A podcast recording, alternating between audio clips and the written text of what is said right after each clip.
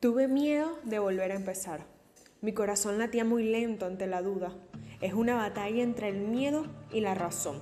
Ahí perdemos gran parte de nuestra vida. Es como saber lo que debemos hacer, pero dudar todo el tiempo si realmente somos capaces.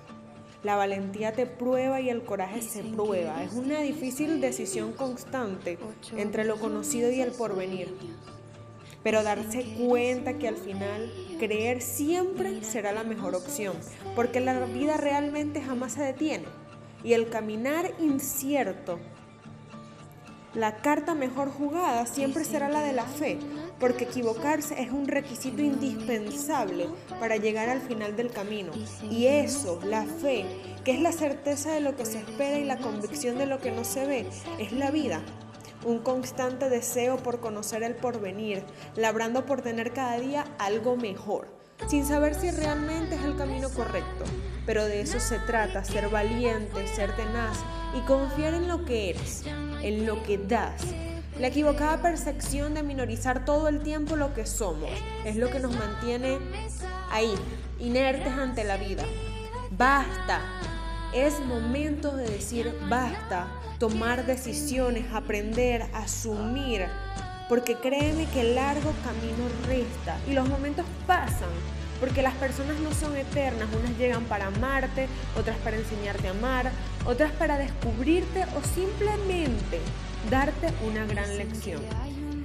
Pero lo importante es que de todas siempre podamos tomar lo mejor, porque aunque duela, al final todo obra para bien.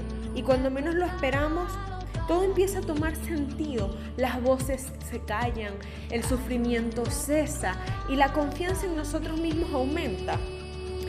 Es como empezar de nuevo.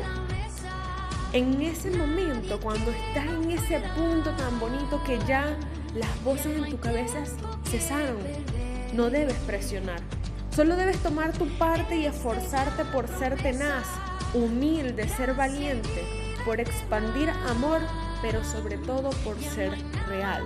Encárgate de llenar eso que está en ti y te hace realmente único, porque Dios te creó especialmente a ti y te adornó con todo lo que necesitabas para cumplir su propósito. Más allá de todo y al final de nada es lo único que realmente importa. Sé que suena muy superficial o tal vez fácil, pero admito que no lo es es, bastante complicado realmente. Pero tenemos una ventaja y es que Dios siempre está ahí.